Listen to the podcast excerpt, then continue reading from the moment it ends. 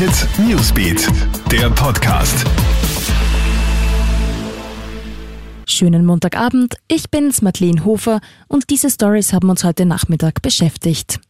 Der burgenländische Landeshauptmann Hans-Peter Doskozil weist jetzt die jüngsten Medienberichte im Zuge der Causa Kommerzialbank zurück. Der Kurier hatte ja zuvor über fragwürdige Abhebungen berichtet. So soll kurz vor der Schließung der Bank mit einem Vorabwissen das Regionalmanagement Burgenland, kurz RMB, noch 1,2 Millionen Euro abgehoben haben. Doskozil kritisiert diese Berichterstattung. Die Behauptungen seien aus seiner Sicht gelogen. Auch die Regionalmanagement Burgenland GmbH dementiert die Medienberichte über über eine Geldabhebung. Unfalldrama in der Wiener Donaustadt. Ein 90-jähriger Fußgänger ist von einem Müllwagen überrollt und getötet worden. Der Pensionist dürfte mit seinem Rollator auf einem Rad- und Gehweg in einer Wohnhausanlage unterwegs gewesen sein. Plötzlich soll ihn der LKW erfasst haben. Der genaue Unfallhergang ist aber noch unklar. Er wird jetzt ermittelt.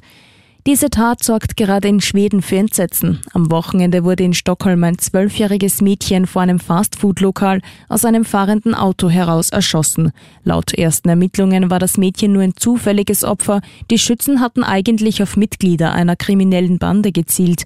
Nun hat die Polizei Mordermittlungen eingeleitet. Außerdem soll es mehr Polizisten und härtere Strafen geben. Der Vorfall hat jedenfalls die Debatte über die zunehmende Bandengewalt in Schweden weiter angefochten. Und die Matura-Reise in Vorarlberg endet für einen Deutschen im Spital. Der 18-Jährige feiert gemeinsam mit zwölf weiteren jungen Deutschen seine bestandene Matura im Montafon. In der Nacht auf heute kommt es dann zu dem folgenschweren Unfall.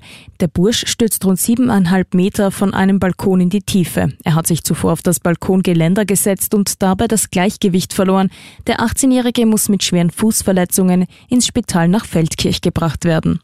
Soweit der News Update. Aktuelle Infos checkst du dir stündlich im Kronehit Newsbeat, online auf kronehit.at und in unserem News Podcast.